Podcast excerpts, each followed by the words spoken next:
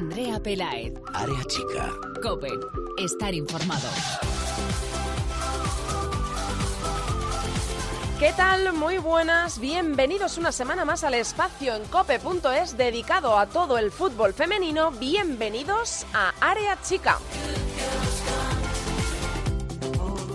Llegamos al primer parón de selecciones de la temporada, primer parón que llega tras la jornada número 4 de la primera Iberdrola y que hay que marcar en rojo en el calendario este parón porque llegan los primeros partidos de clasificación para la Eurocopa de 2021. España se va a enfrentar este viernes a las nueve y media a Azerbaiyán en Riazor y el martes en Praga ante la República Checa.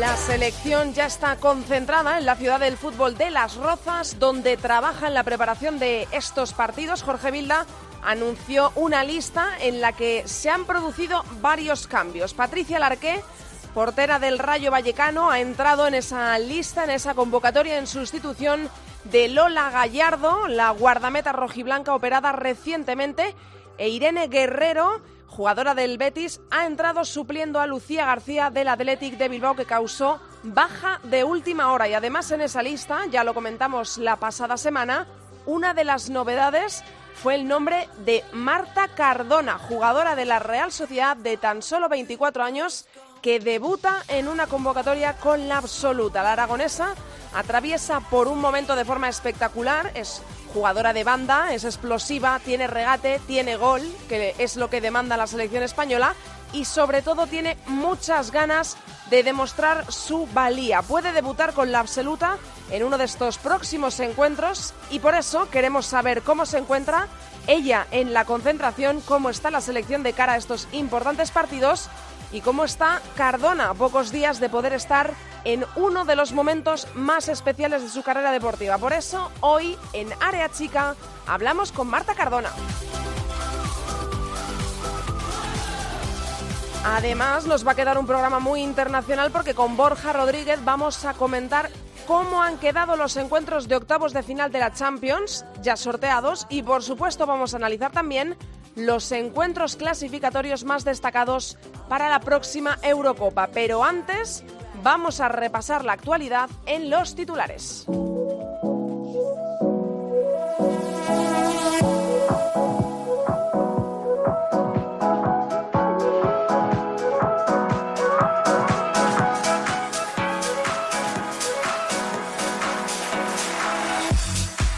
Vamos a arrancar precisamente con esto último que hemos mencionado, con los octavos de final de la Champions. Atlético de Madrid y Barça ya conocen sus rivales para esta fase del torneo de clubes más prestigioso del mundo y nuevamente tenemos una de cal y una de arena. El Barça ha salido bien parado, las de Cortés se van a medir al Minsk de Bielorrusia, pero peor suerte es la que ha tenido el Atlético de Madrid, las jugadoras del Atlético, porque se van a cruzar con el Manchester City. Los partidos de ida se van a disputar el 16 y 17 de octubre y la vuelta el 30 y el 31.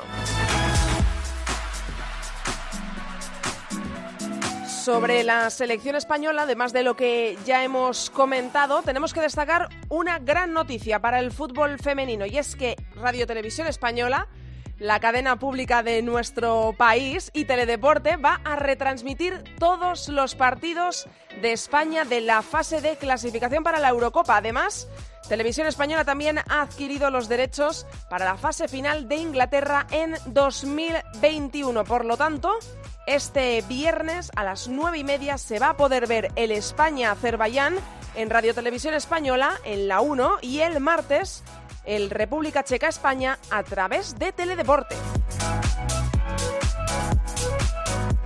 Por cierto que las nuevas capitanas de la selección española ya se conocen, son Jennifer Hermoso y Virginia Torrecilla. Además, no nos olvidamos, vamos a repasar lo que nos dejó la jornada 4 de la primera Iberdrola y cómo queda la clasificación en este parón.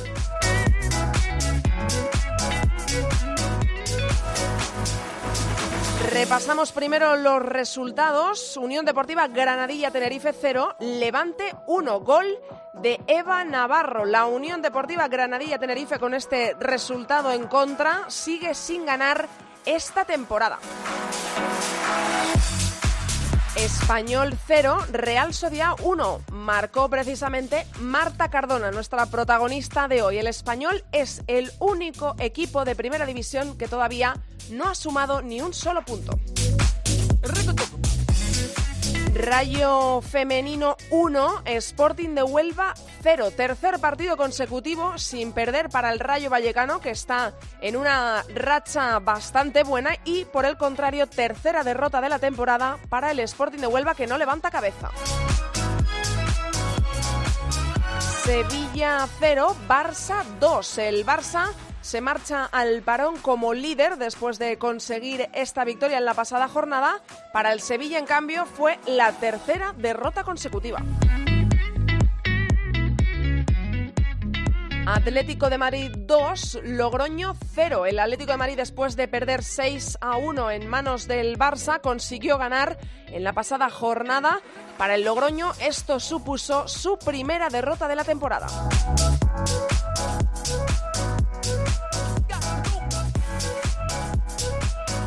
Betis 1, Valencia 0. Gol de Priscila Borja. Partido de estrenos fue este. El Betis se estrenó en la victoria esta temporada y el Valencia, por el contrario, en la derrota.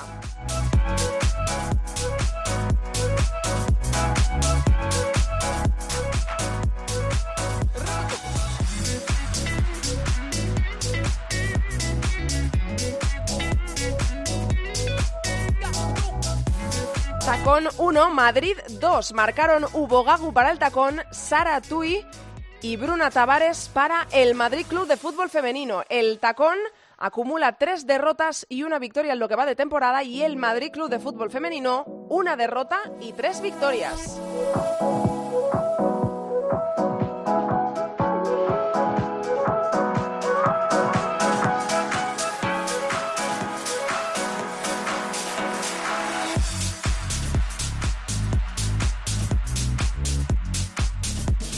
Y el último resultado, Athletic de Bilbao 0, Depor 2. Marcaron Gabriela García y María para el Depor, que es el equipo revelación de lo que va de temporada. Continúa invicto y se marcha al parón colíder en su primer año en Primera División.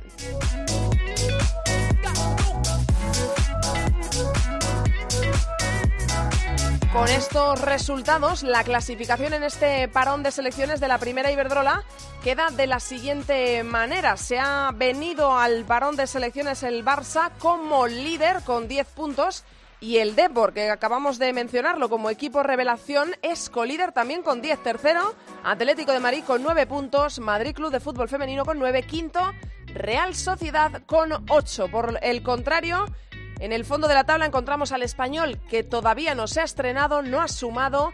Está también en puestos de descenso la Unión Deportiva Granadilla Tenerife con dos puntos. Repasada todo lo que ha pasado en la primera Iberdrola y todos los titulares, empezamos ya. Os recuerdo que estamos en redes sociales. En Twitter somos arroba areachicacope y en facebook.com barra areachicacope. Empezamos ya. Andrea Pelaez. Área chica. Cope. Estar informado.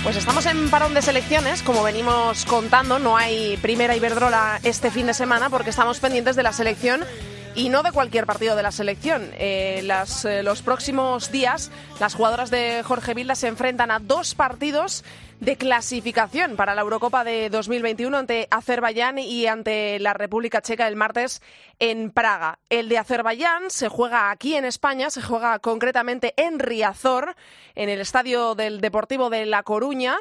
Y nos vamos a ir hasta la selección, hasta la concentración de la selección española, porque hay varias jugadoras que han entrado en esta lista por primera vez y queríamos hablar con una de ellas que ha sido quizá la más nombrada y la más eh, laureada. La gente eh, está encantada de que esta jugadora haya eh, llegado a la lista de Jorge Vilda, porque viene demostrando que está prácticamente, se lo vamos a preguntar a ella, en su mejor momento de forma y es Marta Cardona, la jugadora de la Real Sociedad. Hola Marta.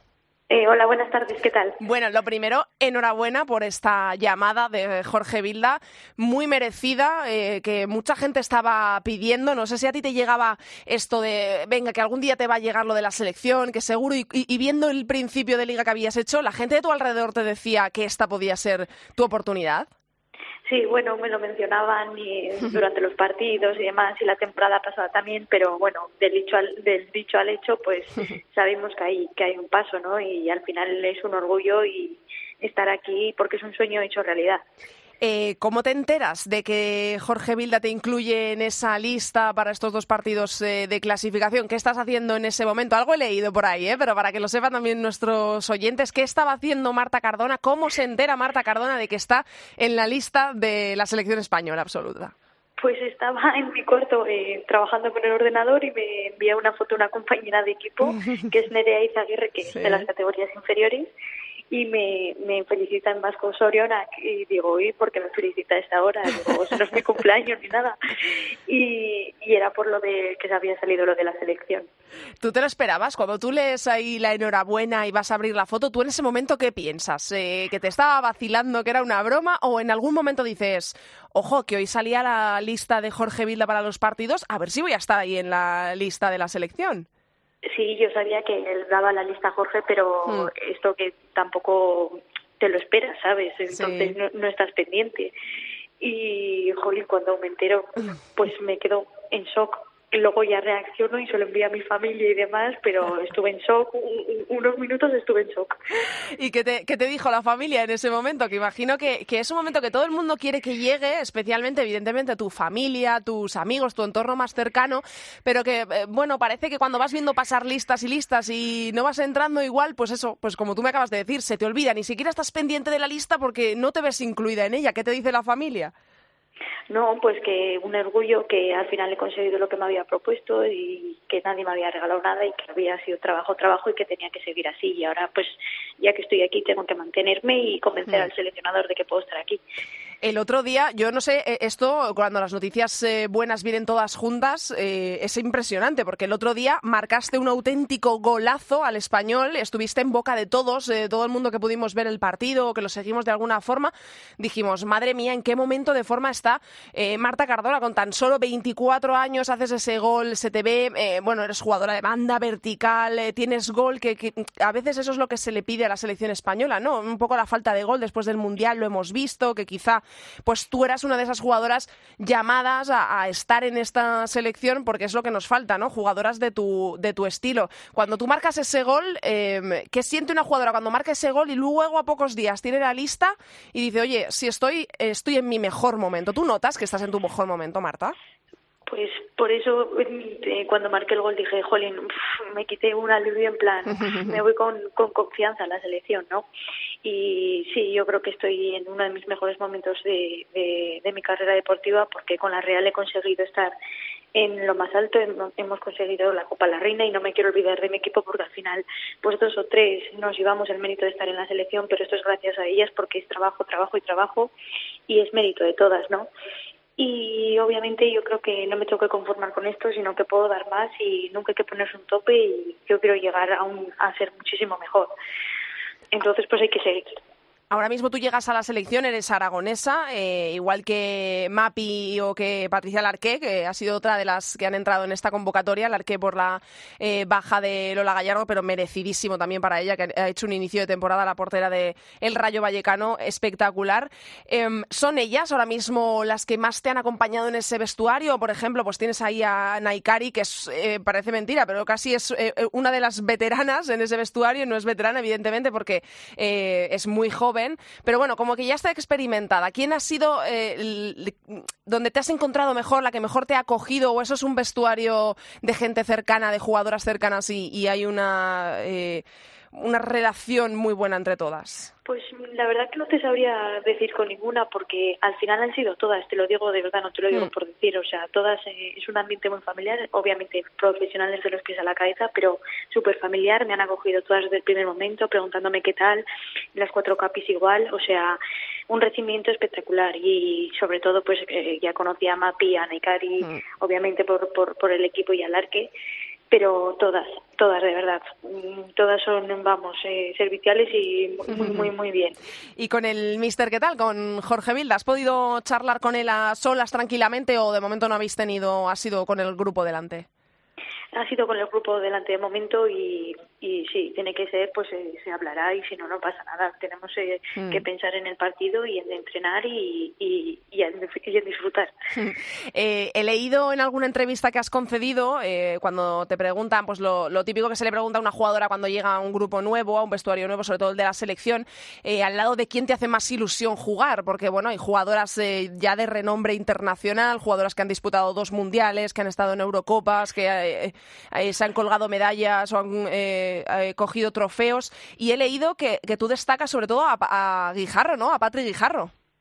Sí, me, me gusta muchísimo Guijarro. Siempre cuando he competido contra ella ha sido una de las jugadoras que, que siempre he dicho, "Uf, es que es, es, es brutal. O sea, es, Mm. es un 6, pero vamos, de, de como Busquets, de los pies a la cabeza, que tiene un juego con los pies magnífico, pero destaco a ella, pero des- es que es lo que dije, destacaría todas. Jenny Hermoso, eh, todas, todas, todas. Es que no me podría quedar con ninguna porque mm, aunque compita contra ellas y esté en la misma liga que ellas, eh, las admiro desde hace un montón de años. Entonces, pues eh, es un orgullo jugar con todas, de, con todas ellas. Naikari te da consejos, te ha dado ella que viene de ahora de jugar una prueba como es un eh, mundial, imagino también bueno, compañera de, de equipo, entonces estáis eh, eh, acostumbradas a estar juntas, a entrenar juntas, eh, te va guiando ella, a pesar también de su juventud, pues igual que tú, que tan solo tienes también 24 añitos, pero te guía, te ayuda. Sí, ya me dijo, dice, vas a flipar, dice, cuando vengas vas a flipar la intensidad, lo buenas que son, y solo tienes que venir a disfrutar y aprender porque en 10 días o en los entrenamientos que hagas aprendes lo, lo que no has aprendido en, en mucho tiempo. Y, y tiene toda la razón del mundo, ¿eh? al final, o sea, disfrutas porque y aprendes y, y- y te haces mejor entrenando a lo de ellas.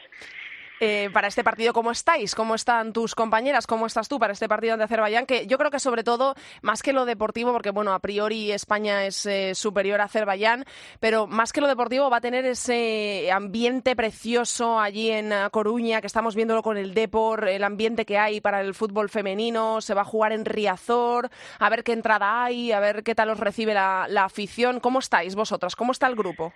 Pues estamos muy ilusionadas, sobre todo cuando nos dijeron que íbamos a jugar en un mítico estadio como el Mm. Riazor y encima pues no- nos echan por la tele- televisión española. Total, O sea, ¿qué, sí. qué más queremos? Quiero decir, es un espectáculo precioso y estamos muy ilusionadas con ganas de, de empezar bien en los partidos clasificatorios y de, y de ganar a Azerbaiyán. Eh, ¿Cómo están eh, tus compañeras las que vienen del Mundial? Eh, esto se habla en el vestuario, eh, se pregunta, le preguntáis las que acabáis de llegar a las más veteranas, qué tal en el Mundial, cómo fueron esas sensaciones, cómo están ellas, porque esto, recordemos, es para clasificarnos para una Eurocopa, Eurocopa que es eh, la próxima gran cita de la selección española. ¿Esto se habla o, o por el momento el Mundial ha quedado atrás y la Eurocopa todavía no hay que mirar porque no estamos clasificadas, sino hay que eh, pues es. darlo por hecho? Eso es, al final llevo un día y medio por aquí el que dice y no, no hemos conseguido hablar, sí que se ha hablado del Mundial, de, de los datos que estuvieron espectaculares, etcétera, pero ya está, el Mundial ha pasado, hicieron un gran papel, nos, les felicitó el, el presidente y, y la Eurocopa aún queda para el año que viene y primero nos tenemos que clas- que clasificar. Tenemos Hmm. que pensar en estos dos partidos, primero el, el de este viernes y luego el de la República Checa. Entonces, pues vamos poco a poco. Tampoco es que hablemos mucho de, de esto. Eh, Marta, ¿cuál es ahora mismo el objetivo, eh, tu objetivo prioritario? ¿Es estar en, los once del partido de este viernes o del próximo martes? ¿O es también un poco consolidarte en una lista y que Bilda vea que eres una jugadora eh, con calidad de sobra, que eso se te ve en la primera Iberdrola, pero un poco demostrarlo de cara al futuro para entrar en próximas listas? ¿O qué es lo que entra en tu cabeza ahora mismo? Bueno, en- un- una cosa que yo me que yo soy es que soy realista, o sea, eh, no, no me creo más de lo que soy y, y ni antes era menos buena ni ahora soy más buena por, por, por, por esto. Entonces, lo que quiero decir, eh, yo sé que tengo que consolidarme y estar aquí y disfrutar. Si me quiere poner el, en el once Bilda, pues pues daré todo lo que sé. Y si no, soy realista porque hay jugadoras magníficas que, que llevan muchos años aquí y que tienen un once y que, que están allí para jugar. Y cuando me necesite, pues estaré. Pero yo creo que necesito ahora disfrutar, consolidarme, como tú dices, hacer mal equipo, hacer malas compañeras, y aprender. Y de ahí, si puedo saltar a, a, a un once o a disputar unos minutos, pues, pues encantadísima y aportaré lo que yo sé. Y en ese caso, ¿hay más nervios o, o más ganas, Marta? ¿Qué, qué se tiene eh, frente a un debut así de especial que puede llegar en uno de estos próximos partidos? ¿Más nervios o más ganas? Pues es una mezcla, la verdad. Es una mezcla de una cosa y otra. No. Obviamente eh, las ganas le pueden a los nervios siempre, siempre. Bien, eso está bien, eso está bien. Y si te imaginas marcando un gol, eh, primero, ¿te imaginas o prefieres no pensarlo porque si tiene que llegar, llegará? O, o tú ya eres de las que piensa, eh, pues mira, si marco, lo celebraré de esta Pues forma mira, o de esta más, otra. Más de una vez me, me he imaginado ya marcando un gol, digo la verdad, más de una vez. No te voy a mentir porque más de una vez eh, celebrándolo y disfrutándolo, pero bueno, si llega, llega y si no, no, ya llegará. No pasa Por nada. supuesto, por supuesto que sí. Marta Cardona, muchísimas gracias por habernos atendido vosotros. y toda la suerte del mundo para una jugadoraza que ya sabemos de tu calidad, pero esto siempre se sabe que para las jugadoras que jugáis en primera división, la selección absoluta es por supuesto un- uno de los objetivos para culminar una gran carrera. Toda la suerte del mundo para todas, para el viernes, para el martes y para ti particularmente por habernos acompañado hoy y te deseamos mucha suerte en esos dos partidos. Marta, Muchas gracias. un abrazo, chao. Hasta luego. Andrea Pelaez, Área chica. Cope, estar informado. You know I'm back, like I never left. I never left. Another sprint, another step, another step, another day, another breath, but I never slept. I never slept. I got a new attitude and a lease on life is a peace of mind. Seeking a find I can sleep when I Nos va a quedar un programa muy internacional porque después de repasar toda la actualidad de la selección española, tenemos que repasar también la Champions. Eh, hay que recordar que seguimos teniendo ahí al Barça y al Atlético de Madrid luchando por llegar a la final de la Champions en este año. Y ya se han sorteado los octavos de final. Ya conocen sus rivales, tanto el Barça como el Atlético de Madrid. El Barça se va a enfrentar al Minsk bielorruso y el Atlético de Madrid se va a ver las caras con el Manchester City. Es eh, evidentemente mucho más complicado el cruce del Atlético de Madrid, pero no sería la primera vez que el Atlético de Madrid eliminaría al Manchester City. Y además también vamos a repasar todos los encuentros de camino a esa Eurocopa, los encuentros más importantes, los más destacados de cada selección europea, de camino a la Eurocopa 2021. Y como siempre lo hago con Borja Rodríguez. Hola Borja. Hola, ¿qué tal, Andrea? Bueno, lo primero quiero eso, unas pinceladas de cómo ves esos octavos de final tanto para Barça como para el Atlético de Madrid. Evidentemente es mucho más difícil el rival del Atlético de Madrid, pero tenemos que recordar que el año pasado el Atlético de Madrid también se enfrentó al Manchester City, empató en el Cerro del Espino a 1 y después ganó eh, allí en Manchester, en el Academy Stadium de Manchester, 0-2, con los tantos de Meseguer y de Ludmila, que sirvió para que el Atlético de Madrid avanzase en la Champions League. Bueno, bueno, lo primero, que es lo más sencillo, el Barcelona va a pasar, no va a haber Hmm. ningún tipo de problemas. Es decir, lo único com- complejo que probablemente no le haya gustado al Fútbol Club Barcelona es el, el desplazamiento, que al final será Bielorrusia y siempre, pues bueno, es, es un poco un engorro, porque sobre todo eh, no se sabe si será, creo que todavía no se han dado las fechas, pero si es miércoles o un jueves, luego se junta con la primera Iberdrola y entonces hay Ahí pues los desplazamientos, pues quizás... 16 y 17 de octubre la ida y la vuelta al 30-31, sí. ya que será miércoles jueves, así que bueno, es eso, lo único, el único problema que tiene el Barça va a ser ese, el que los desplazamientos pues eh, puede ser un poco un engorro para de cara a la liga, a la primera Iberdrola y poco más, porque la realidad es que es muy muy superior a un equipo bielorruso que si no me equivoco es la primera vez que se mete en octavos de final, ¿no?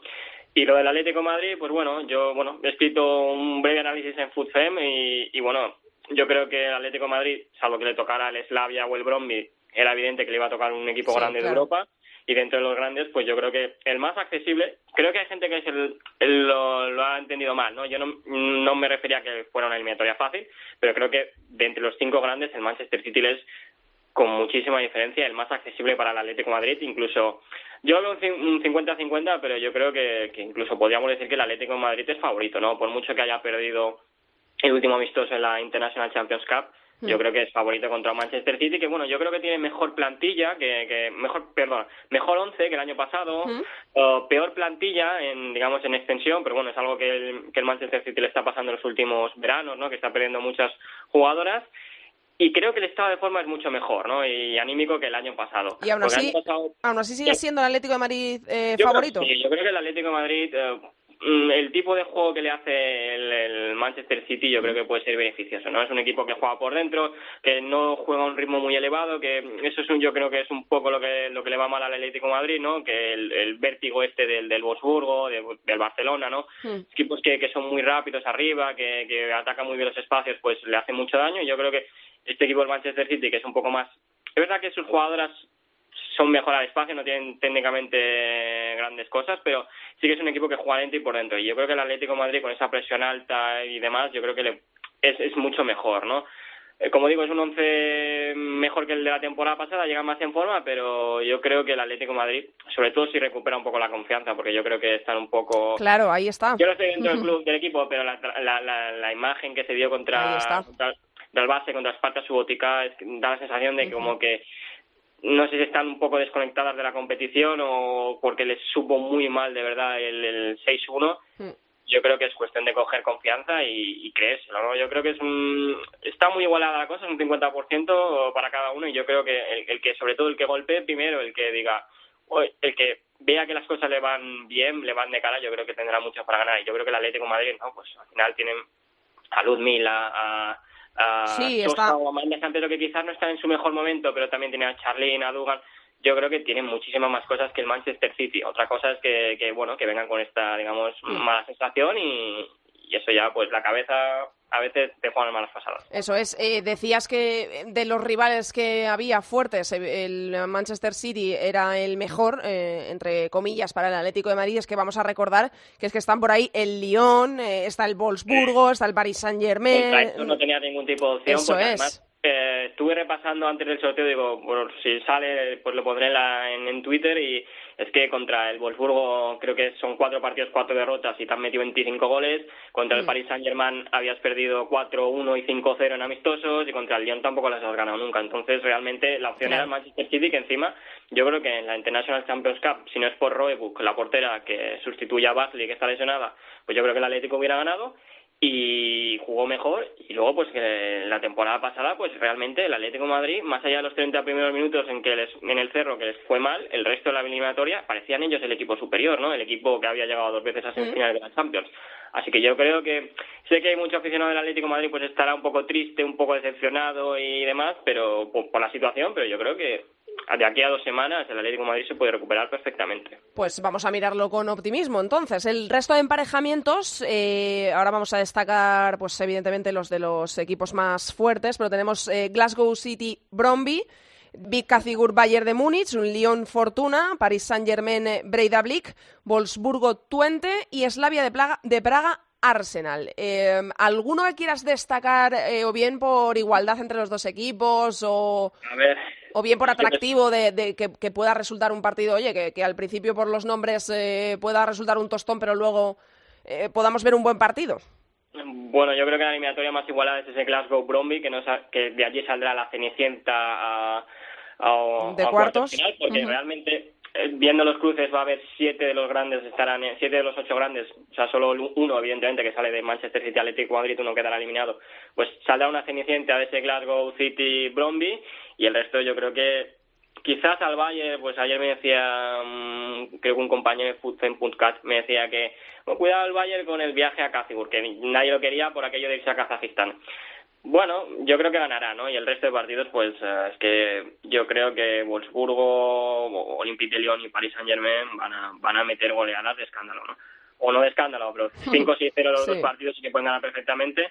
Y el Slavia-Arsenal, pues a lo mejor el Slavia compite mejor de lo que pensamos, ¿no? El año pasado le compitió al, al Bayern, no sé si, no sé si fue el partido de casa, creo, y es verdad que con goleadas uh, en las idas, pero las vueltas contra el Lyon y Wolfsburgo hace varios años empataron, así que algo, algo tienen. Bueno, y estamos ante una semana que para alguien como tú que ve tanto fútbol internacional, yo creo que tiene que ser una semana de las divertidas, ¿no? Porque eh, no, porque hay mundial de atletismo, hombre. Bueno, pues entramos en semana de clasificación de partidos clasificatorios para la Eurocopa de 2021 y bueno, hay cosas que ver. Em, de las selecciones así más destacadas, en realidad eh, vemos, ya me lo has dicho tú antes del programa, partidos quizás sin mucho atractivo, ¿no? Porque bueno, tenemos Alemania contra Ucrania y Grecia, Francia contra Kazajistán, eh, Países Bajos, Eslovenia, Rusia, Suecia con Hungría, Eslovaquia. Nosotros, eh, España, Azerbaiyán, República Checa. ¿Qué partidos eh, quieres destacar aquí? ¿Qué, selección, ¿En qué selección tenemos que fijarnos más? Ahora hablamos de Inglaterra, que, es un poco más especial por ser la anfitriona, pero en mm. estos partidos, ¿salvamos algo o son partidos totalmente decididos para las selecciones, digamos, con más nombre? Bueno, supongo que habréis hablado de la selección española. Bueno, yo creo que el partido contra la República Checa yo creo que sí que puede ser un poco complicado. No es que la yo creo que la República Checa es una selección competitiva que tiene chicas que son físicamente están bien preparadas, están por pues liga alemana, están un poco desperdigadas, con lo que significa que, que bueno, pues que siendo fuera y y demás, pues van a competir bien. Estaba el Slavia Praga, como decimos, está en octavos. El año pasado se metió en, en cuarto de final de la Champions, con lo que la plantilla es, es buena. La República Checa, evidentemente, nosotros somos una selección muy superior, ¿no? Pero allí en casa te pueden complicar la vida, ¿no? Yo creo que es incluso, podríamos decir, el partido de entre los grandes el, más atractivo, ¿no? En el resto de selecciones, pues yo creo que que viendo bajas en algunas eh, de las top, ¿no? Las top, pues ahora mismo según el ranking FIFA son Alemania, Francia, Inglaterra, pero que es otro, es otro caso porque no tienen que hacer esta fase de clasificación. Países Bajos y Suecia, pues yo creo que en realidad lo que más nos gusta o a mí me gusta en estos casos es uh, si le dan, dejan oportunidad a nuevas jugadoras, ¿no? Porque para ver a los talentos, ¿no? Sí, yo creo que Alemania, no, es que ahora no, me, no estoy muy seguro, pero es que creo que jugó contra Montenegro y Ucrania las dos primeras jornadas y no sé si metió 18 goles entre los dos partidos. sí, claro que es pues, que si ves un partido así tan de, em, de, un lado, ¿no? Pues eh, resulta menos atractivo, evidentemente. Países bajo lo mismo, Suecia, sí que Suecia es una selección que se suele atascar más, porque mm, digamos que Suecia le viene mejor jugar contra selecciones grandes que contra selecciones digamos pequeñas que se le encierran porque es a ver bueno es un, les falta calidad técnica no más más allá de Aslani pues hay muchas jugadoras que, que son muy buenas físicamente pero que les falta capacidad técnica. Mm. y eso sí que os lo digo que si tenéis la oportunidad de ver esos partidos mejor no lo hagáis porque a veces duele los ojos ver ciertas cosas. Y bueno yo creo que Francia Kazajistán pues lo de siempre el viaje a Kazajistán siempre es un poco complicado no Así que realmente, pues ver el partido de España contra la República Checa puede ser el, más entretenido y el es España-Azerbaiyán que se juega en, se juega en Riazor, ¿no? Y en la 1, así que... Pues bueno, yo me, yo me vería nuestra selección, la verdad.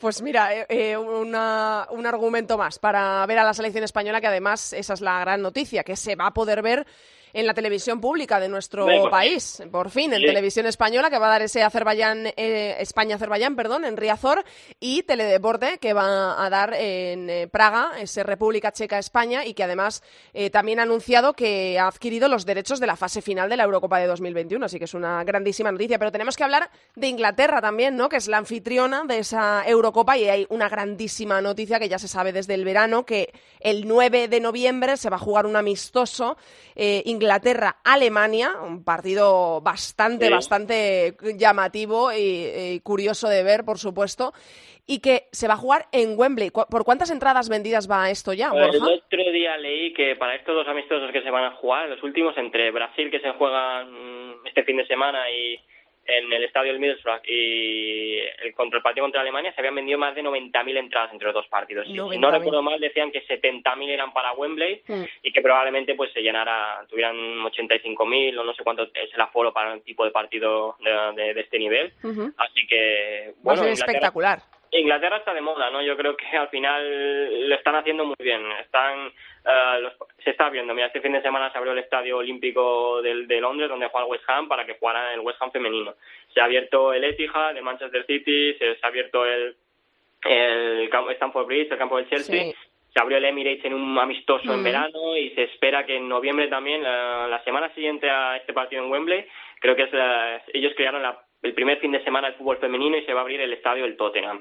Eh, tienes, se han lanzado esta aplicación realmente para que para que veas todos los partidos fuera de fuera de, sus fronteras y incluso detalles, ¿no? Como que en redes sociales creen guías para que la gente pues eh, los comparta y demás, ¿no? Al final eh, han visto que en 2021 tiene una Eurocopa, que la tienen que promocionar como sea, porque puede ser un momento muy importante para el desarrollo del fútbol femenino, para que ellos como se ha venido diciendo muchas veces, cojan la delantera respecto a todos, porque sabemos que el dinero que tienen los equipos ingleses, pues al final es muy superior probablemente a la mayoría de clubes. Entonces, eh, están, posicionando, están viendo el producto, están haciendo que toda esa gente que, se acercó, que batió récord de televisión en la BBC, ¿no? Está mundial, pues digan, pues mira, pues tenemos la oportunidad de seguir aficionándonos, de, de seguir sobre todo viendo, viendo las cosas y, y que nos ponen las mayores de las facilidades, ¿no? Pues al final eso es lo que se busca, no, no tanto hacer negocio a corto plazo, sino, mira, en 2021 tenemos una Eurocopa y va a ser pues la mejor Eurocopa de la historia. y yo creo que eh, ahí van y, bueno, pues evidentemente pues Inglaterra ahora mismo yo creo que es un poco lo que nos, nos, da envidia a todos. Sí, pues sí, hay que tomar ejemplo de Inglaterra, por supuesto, de su fútbol y de su progreso en el fútbol femenino. Pues vamos a ver qué es lo que ocurre en todos estos partidos para la Eurocopa, de camino a la Eurocopa, y la semana que viene los comentamos. ¿Vale, Borja? Venga, hasta Un abrazo, chao.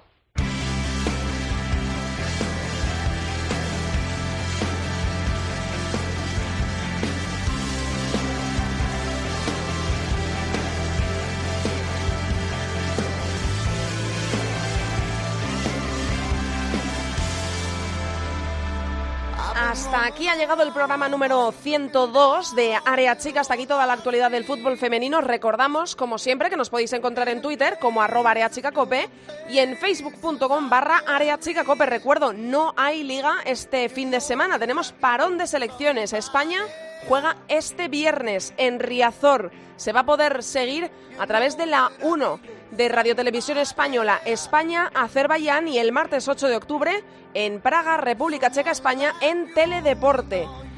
Es tiempo de España, así que todos pegados a la tele que lo vamos a poder seguir en la televisión pública. Os esperamos aquí nosotros la semana que viene en cope.es. Ya lo sabéis, como siempre, pasamos lista mucho fútbol femenino para todos. Adiós. Andrea Pelaez. Área chica. Cope. Estar informado.